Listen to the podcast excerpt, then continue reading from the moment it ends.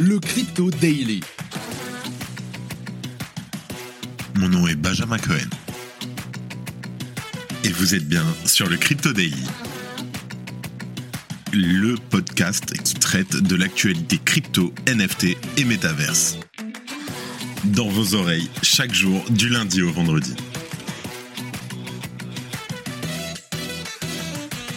Salut, j'espère que tu vas bien. On se retrouve tout de suite pour ton résumé de l'actualité sur le Crypto Daily. On enregistre cet épisode, il est 14h et nous sommes le 16 mars 2023.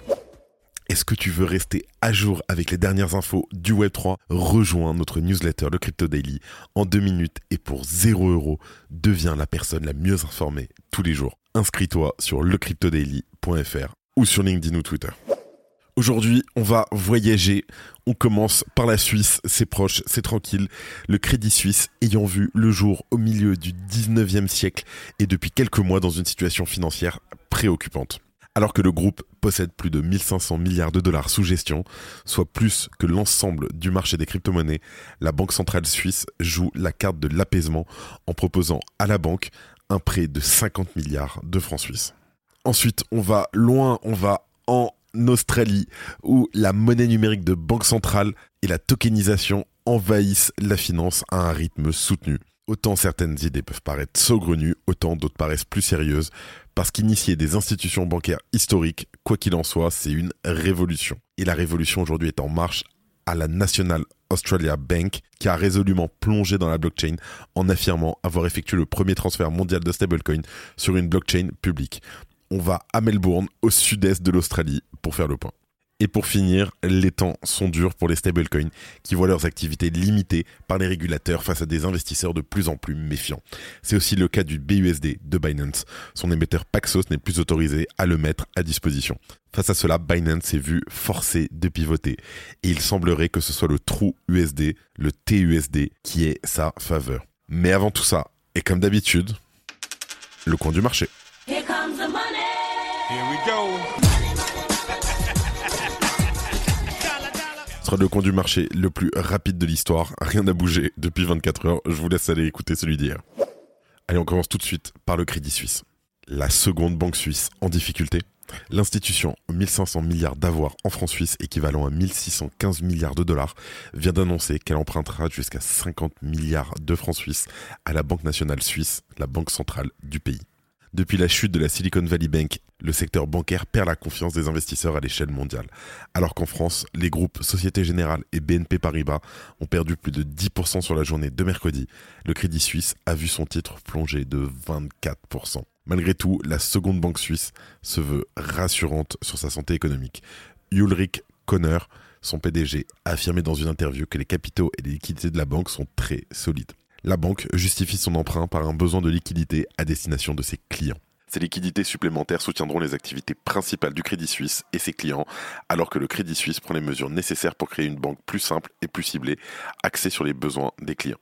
En février dernier, le Crédit Suisse avait annoncé sa plus grande perte financière annuelle depuis la crise de 2008, tout en avertissant qu'une nouvelle perte de la même importance serait à venir pour l'année en cours. Aujourd'hui, à l'ouverture des marchés, le cours de son action a bondi de 24% sur la première heure. Alors oui, on se retrouve bien entendu avec des marchés financiers mondiaux sous tension et on va en parler. Entre l'effondrement de la SVB, la faillite de la Signature Bank et les difficultés rencontrées par le Crédit Suisse, la crainte d'un effet domino sur l'économie mondiale impacte négativement les entreprises en dehors du secteur bancaire. Nous l'avons récemment observé dans le secteur des crypto-monnaies, lorsque la peur s'est emparée du marché après que Circle, l'émetteur du stablecoin USDC, a annoncé avoir 3 milliards de ses réserves chez SVB. Pour éviter de propager une crise financière, la Réserve fédérale des États-Unis, la Fed, a annoncé que les dépôts des clients de SVG et de Signature Bank seront garantis par la Banque centrale américaine. En parallèle, 25 milliards de dollars seront accordés sous la forme de prêts d'urgence afin que les deux structures puissent garder la tête hors de l'eau. Tandis que les indices mondiaux sont majoritairement en perte, le secteur des crypto-monnaies résiste à la crise. Et ça, c'est dingue. En témoigne le rebond du marché depuis l'apaisement de l'affaire USDC et le prix de Bitcoin réalisant une percée de 14% sur la semaine passée. C'est dans ce contexte de panique bancaire que la reine des crypto-monnaies fait briller sa fonction primaire, stocker et échanger de la valeur sans autorité de confiance centralisée. Salut, c'est Léa Haddad de Brand Studio et aujourd'hui je partage avec toi une nouvelle qui va faire plaisir à tous les fêtards du Web3. Avec Infinity Labs, on co-organise For Future, le premier side event 100% créatif en partenariat avec la Paris Blockchain Week.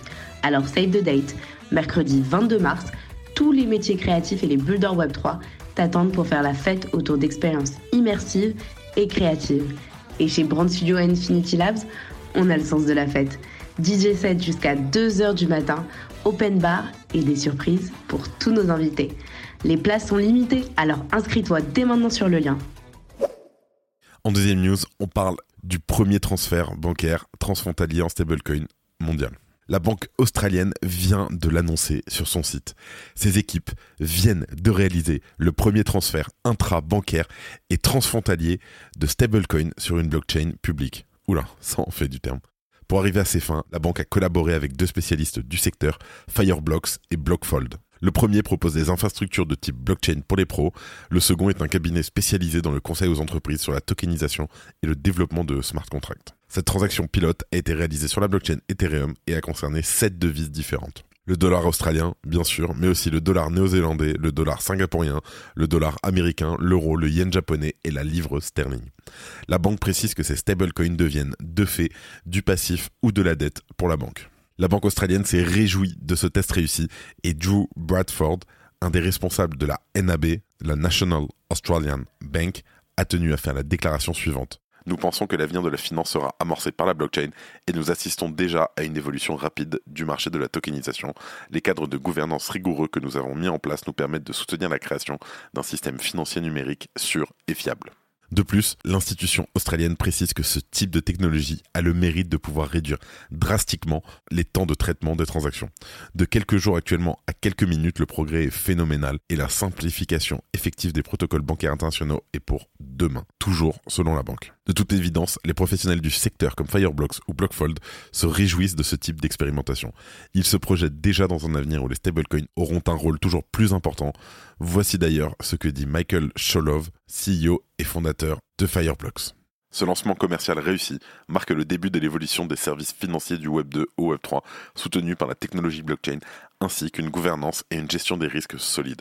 Le CEO et cofondateur de Blockfold, François Schonken, confirme cette position et va même plus loin. La réalisation des règlements transfrontaliers multidevises de la NAB sur une blockchain publique est exaltante. Cette transaction marque le premier échange transfrontalier multidevises exécuté par une grande institution financière réglementée soutenue par un stablecoin. L'écosystème stablecoin de la NAB met en place des bases de paiement transfrontaliers qui libèrent le potentiel de tokenisation des actifs du monde réel et celle des produits financiers. Voilà une étape de plus vers une utilisation massive et institutionnelle des stablecoins dans le monde qui pourrait simplifier de nombreuses démarches bancaires. Et cette technologie va également de pair avec la tokenisation des actifs financiers qui a clairement le vent en poupe auprès des institutions financières qui voient la prochaine révolution monétaire. le Joker Club débarque chez Partouche En rejoignant la communauté du Joker Club, vous franchirez les portes d'un nouveau partouche qui s'ouvre à vous.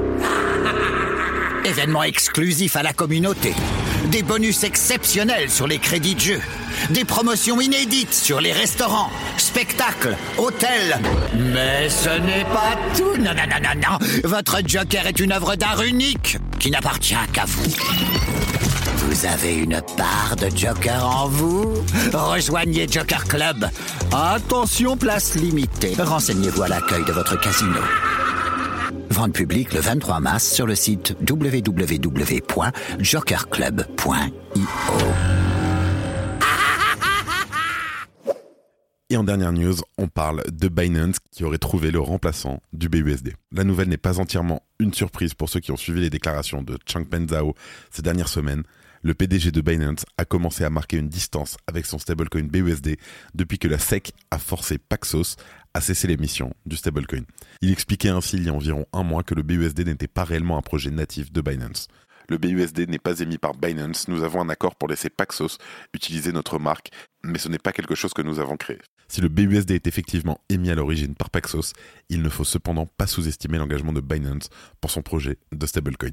Bien que le contexte actuel ait forcé la plus grande plateforme d'échange à marquer la distance, il s'agit encore du troisième stablecoin le plus capitalisé du moment.